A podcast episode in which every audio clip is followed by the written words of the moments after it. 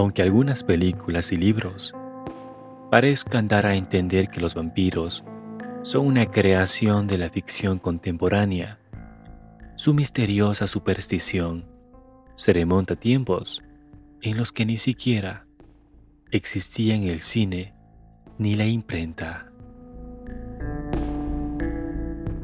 El misterioso cementerio de vampiros.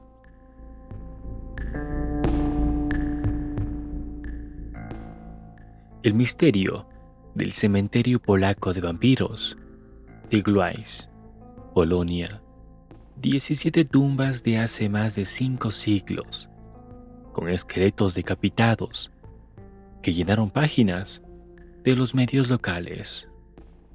Cuando los arqueólogos abrieron una antigua tumba cercana a una carretera de construcción cerca de Gliwice, suroeste de Polonia, se encontraron con una escena que parecía sacada de una película de terror.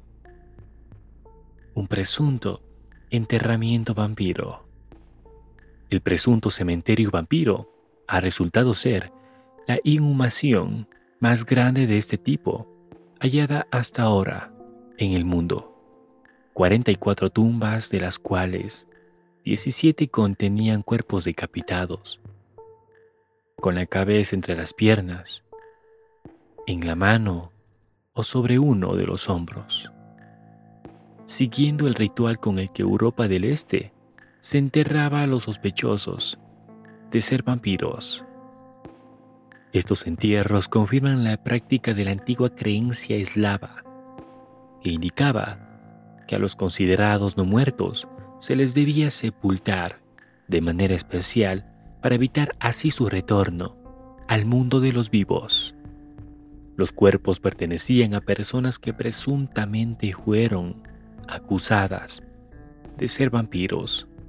Se trata de un ritual para evitar que el mal que presuntamente contenían esas personas volviera a la vida.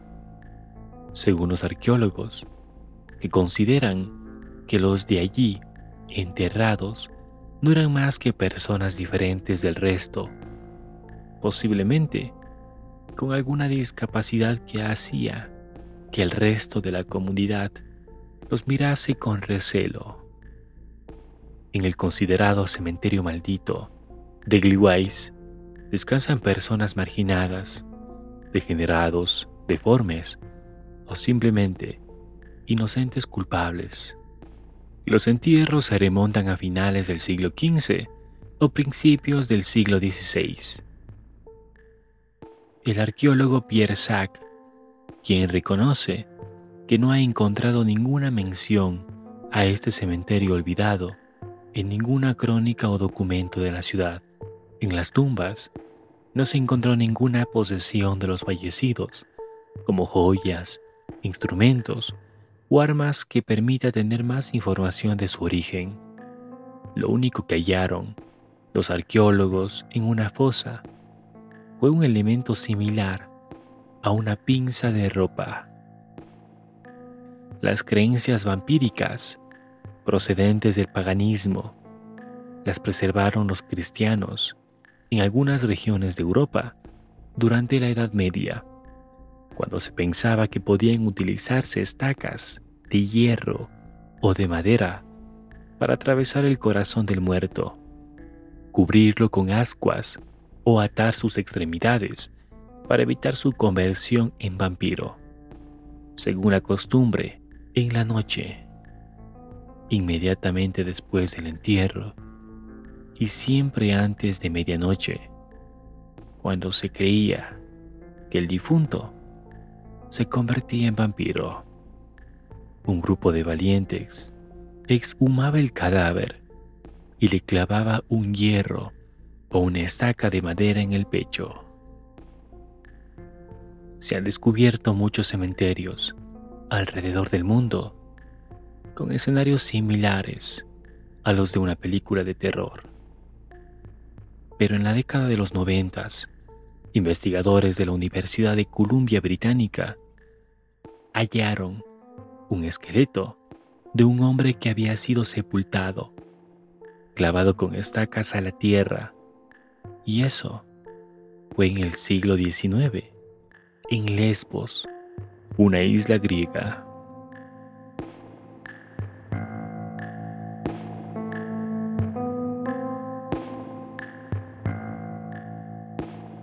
En Kenia, un hombre fue calificado por las propias autoridades como un vampiro sediento de sangre, luego de confesar de haber matado a 12 menores de edad, no sin antes beber su sangre. Masten Milimo Wanjala, de 20 años, fue detenido en julio del 2021, luego del hallazgo de los cuerpos sin vida de dos adolescentes en un terreno baldío de Nairobi, capital de este país africano. El joven confesó el homicidio de 10 niños más, la mayoría entre 12 y 13 años. En un relato escalofriante, golpe a golpe, el asesino contó detalles desgarradores de cómo atrajo a las víctimas a sus mandíbulas asesinas antes de exprimir la vida de los niños inocentes. Los delitos presuntamente empezaron hace cinco años, cuando el acusado tenía apenas 15 años de edad y su víctima no más de 12. Guanjala drogaba a sus víctimas con una sustancia, luego les extraía la sangre y terminaba por estrangularlas. Guanjala, sin ayuda de nadie, masacró a sus víctimas de la manera más cruel, a veces succionando sangre de sus venas antes de ejecutarlas. El detenido nunca mostró ningún resentimiento alguno por sus crímenes ni simpatía por los familiares de las víctimas. Mientras tanto, los detectives siguen en la búsqueda de pistas cruciales para la recuperación del resto de cuerpos. Hasta el día de hoy, no se conoce más detalles sobre este caso. Esto es el Meraki de Galo Morocho. Te me cuidas. Hasta pronto.